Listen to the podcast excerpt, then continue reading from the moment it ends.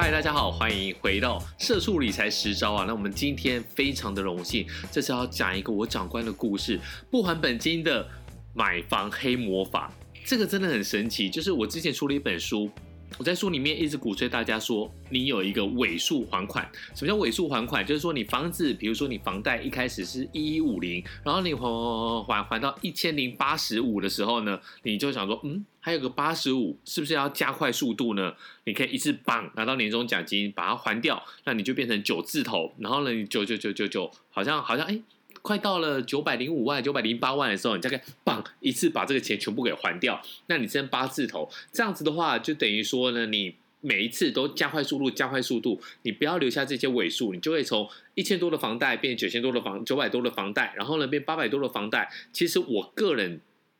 在媒体环境好的时候呢，常常有这个独家奖金，然后年终奖金在过去电视台也都发的非常的丰厚，所以我就用这种方式，就是让自己尽快的把房贷房贷给还完。但是现在我跟大家大家讲，时代不同了，这个我觉得真的非常的神奇。这个我的大老板他以前买了非常多的房子，我们先讲一下他买房子的历程。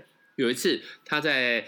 我们不要讲哪边好了，反正台北是一个就是富豪区域。然后呢，那个时候是金融海啸，金融海啸的时候，他看到一个老伯伯，每天就是拿着一个三明治板，真的是三明治板，就把它穿戴在身上。然后呢，前面就是建案的名字，然后后面就是地图，然后站在路口，不管是晴天、雨天、刮风、下雨，还是大太阳，他就站在那个地方，就这样站了几个月，站了三个月，没有人买，就是没有人买。因为那个时候其实金融海啸，整个银行缩紧银根的情况之下呢。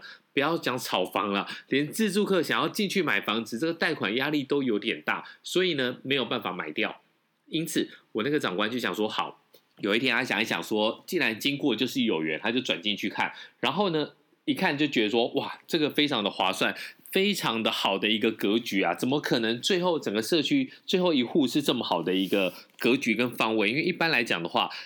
大概很多时候呢，大家会想选的都是一些比较好的楼层，然后比较好的采光，比较好的一个方位这样子，大家都选完。但是我那长官想说，这应该是建商自己留下来的，原本要自己留着用，但是因为整个经济状况没有那么好的时候，整个经市的经济的态势有点，大家会觉得有点山雨欲来风满楼，因此呢，建商拿出来卖。那最后一户代销还跟他讲说，我补你钱。什么意思？你有听过你跟代销买房子可以打折以外，还可以有代销补你钱吗？因为那个时候呢，其实代销已经准备要完销了。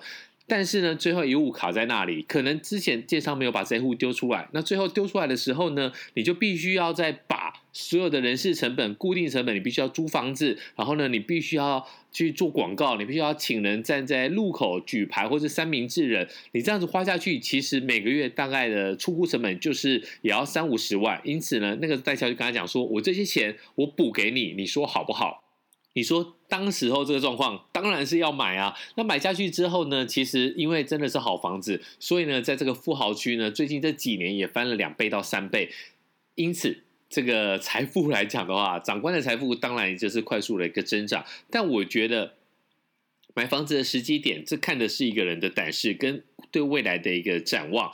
如果你觉得经济状况整个台湾的经济会变好，那你就应该勇敢买房。我这个长官。这个黑魔法的一个传奇大师呢，他就是买，但是我觉得更神奇的事情是，他不还本金，什么意思？我们在媒体工作，或者是我们在一些五百大企业工作，其实你可以有非常好的一个亏底，这亏底呢就是银行给你的一个认证，你可以用比较低的利率去买房子，你也可以接到比较高的一个成数，但是我们这个黑魔法大师呢，用的是一个更高干的，就是宽限期。所谓的宽限期是什么意思？你前面三年、前面五年，你贷了款之后呢，你不用还本金哦。比如说，我们上一集有讲到，如果你一个月要这样子算的话，一千万每个月的本利摊大概是要还四万七千元。但如果你只要还利息的话，那可能就大概是。一万两千元，这样就差非常的多啊！那我们这个黑魔法大师呢，就是用这种方式，你前面三年、前面五年，你就是只还利息不还本金，那你本金干嘛呢？当然不是去吃喝玩乐，当然你这个本金你要去做投，其他的投资、其他的理财，或者去买其他的房子，你要快速的让你的这个本金有更好的一个运用的一个效率。所以呢，当这个房子增值的时候，你要转卖，你要转售，又有更大的一个空间。那他最近又有一个，我觉得也是一个很神奇的一个操作，也可以跟大家一起分享。因为公子要读书，所以呢，他就在新北市那边买了一个房子，买了一个房子，买顶楼，很漂亮的一个点，一样，他一样没有在付本金的，他一样用这个宽限期。如果你宽限期到了，你说这个银行，比如说 A 银行，它可能，哎，你的记录都非常的好，那你的利息其实宽限期利息已经比一般的客户本利摊的客户还要高了。你说他不给你宽限期吗？好。就算他不给你宽限期，又怎么样？我换一家银行就好了。B 银行又是三年，又是五年。你想想看，你把这个时间的尺度给拉开，你之前要在三年内要跟人家决一生死，那现在因为有这个房地合一税，你可能要拉到五年。好，但没有关系啊，我换个银行又是重新一个一个五年的开始。那这五年的开始，你又可以来计算，说到时候呢，如果房价涨了，你就可以把房价给房子给卖掉，你又有其他的一个收入。那这就是用。宽限期，然后让你的资金活化，这也可以说是一个杠杆啊。但是我觉得更神奇的是，它后面的一个心理，就是说这个钱都是有成本的，你还掉的成本，你还掉的利息，你还掉的贷款，其实都是有一些成本在。什么意思？你今天这个钱，比如说你还掉了一百万的贷款，你或许你可以拿去股票市场，你可以拿去买下一个房子，你可以活化它。如果你直接还掉，那很可惜，它就是沉默了。它可以带给你的，就是你现在当今的一个利率水准，什么意思？你借款一千万，你还掉两百万，这两百万对你来讲有意义吗？当然有啊！如果你长时间来讲，你慢慢的还房贷，慢慢的还房贷，慢慢的还，你二十年起，最后这两百万可能你要还到多少钱？你可能还到两千两百五十万、两百六十万，你要多还五六十万的一个本金。但是如果你有办法去做，像我这个长官这个黑魔法大师来讲的，去买其他的房子，去买其他的这个投资商品的话，你可以让。创造更高的利率，你要做一个比较，什么样的比较呢？如果你这两百万你现在的利息来讲，我们不要讲一点三一这么离谱，因为你的宽限期来讲，你必须要比一般的房贷还要高一点。我们就讲一点六好了，一点六一年来讲的话，大概是一百万，哇，很便宜耶，才一万六。两百万才多少钱？三万二。你三万二，其实你不要吃太好，或者是你少出一次国，你就可以得到这两百万一个资金的应用。这个两百万，你不要讲，以美股来说，大概七年翻一倍，七年翻一倍，你就变成四百万。你想想看，你要负担的一个成本，资金的成本是多少钱？就是一年三万二。你一年三万二，你两年。是三万二六万四，你想想看，你只要拼七年，你这个本金可能会翻倍，变成四百万。那你四百万减到你原本的本金两百万，那你赚的这两百万，你付出来是多少？